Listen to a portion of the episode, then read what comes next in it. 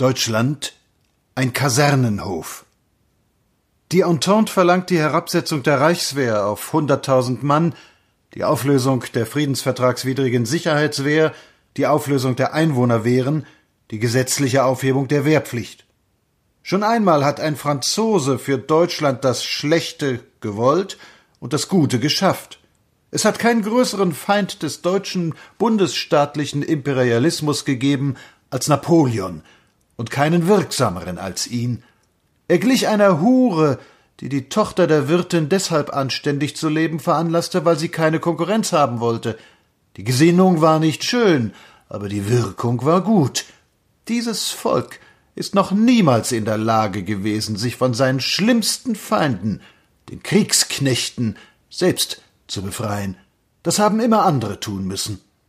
Presse, Broschüren, Korrespondenzen und dickleibige Wälzer pensionierter Obersten werden ausführlich beweisen, dass Deutschland diesen Krempel von Wehren, das heißt sein altes Militär, weiter braucht.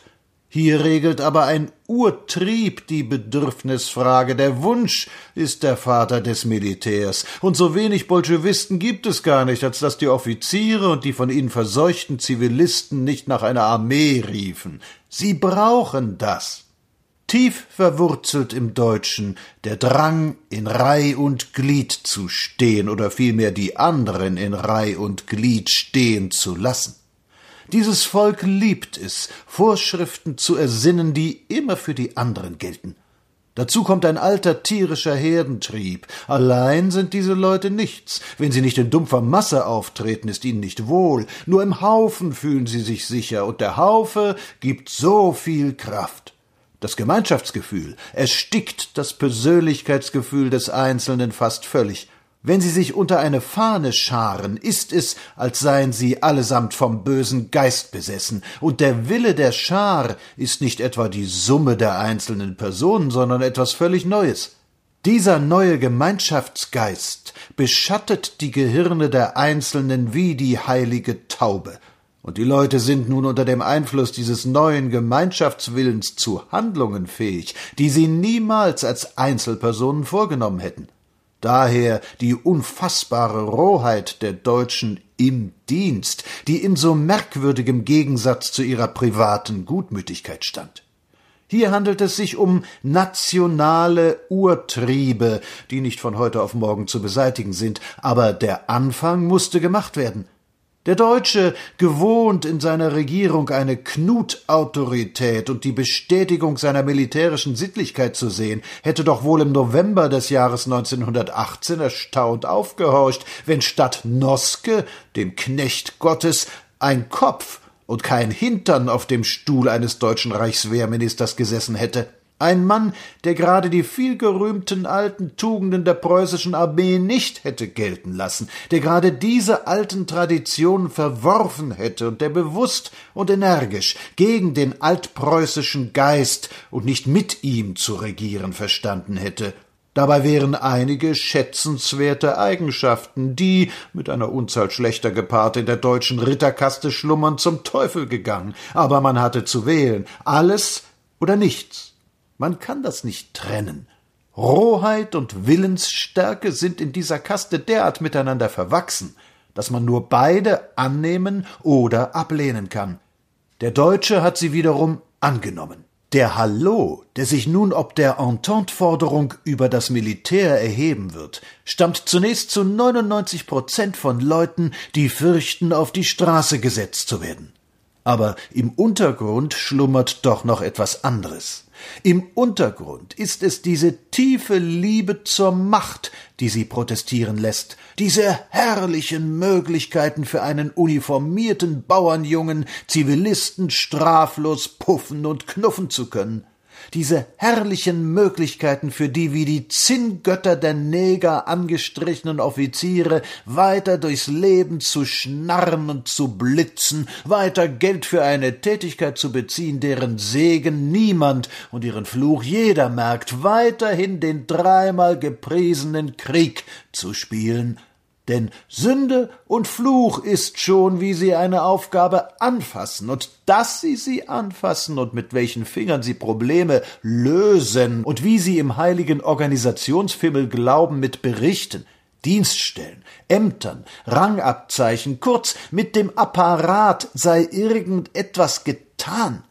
Gerade das nicht. Gerade im Kernpunkt ihrer Weltanschauung, gerade in dem, was sie für die Grundlage männlicher und menschlicher Tüchtigkeit halten, gerade in dem muss ihnen der Band mit den Kriegsartikeln so lange um die Ohren geschlagen werden, bis in diesen dickschaligen Gehirnen langsam und schwerfällig der Gedanke heraufdämmert, dass es außer dem Kasernenhof noch eine andere Welt gibt. Das allein wäre Revolution. Denn will man eine ganze militaristisch verseuchte Schicht dieses Landes treffen, so muss man beim Feldwebel, der auch den Rang eines Oberleutnants haben kann, anfangen. Verzückt stierte ein ganzes Volk auf die gleißende Schicht, von der mit Füßen getreten zu werden für Ehre und selbstverständliche Pflicht galt. Den bunten Edlen ahmte die Nation nach. Wie sie trug man das Monokel, den Scheitel und an hohen Fest- und Feiertagen die Uniform. Wie sie liebte man Sekt, Pferde und Weiber, eine Liebe gemischt aus Zärtlichkeit und Verachtung. Wie sie lebte man das deutsche Leben. Verzerrt und karikiert stieg das Leutnantsideal in verbildete Schichten des Kleinbürgertums. So lächerlich kann wohl niemand auf der Welt schnauzen als der deutsche Beamte, so rüpelhaft und knotig tritt niemand auf als der Subalterne des deutschen alten Regimes. Die Nation trug den Kasernenhof in ihrer Seele, ein Kommando und die Köpfe flogen nach rechts, ein zweites und sie flogen nach links. Das war das Einzige, was diese Köpfe taten. Zum 27. Januar hätte die bürgerliche Schicht und was darüber saß ihrem Landesherrn am liebsten ein Gewehrgriff als Ovation dargebracht. Und das soll schwinden? Es muss schwinden. Was die Entente mit imperialistischer Gewalt in bösem Sinne von der deutschen Regierung erzwingen will, das wollen wir im geistigen Kampf für einen guten Zweck. Hier treffen zwei Welten aufeinander. Es gibt keine Brücke. Du oder ich. Wir oder sie. In diesen Wehren, deren Summe weit stärker ist als das alte stehende Heer und die Milliarden und Milliarden kosten, verkörpert sich der schlechte deutsche Geist. Es gibt einen guten, aber er trägt nicht die Züge eines Offiziers.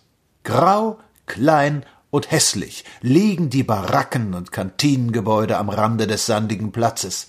Rufe hallen über die staubige Fläche, Dir verdammten Synagogendiener trete ich ins Kreuz, dass du. Ein kleiner Hund bellt. Es riecht nach Essen, Leder, menschlichen Ausdünstungen und Ärgerem.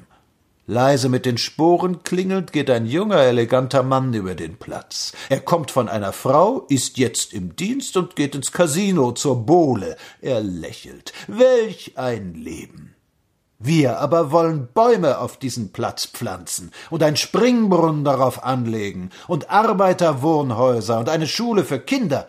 Und erst wenn wir diese Armee und diese Wehren zerschlagen haben, darf niemand mehr sagen Deutschland ein Kasernenhof.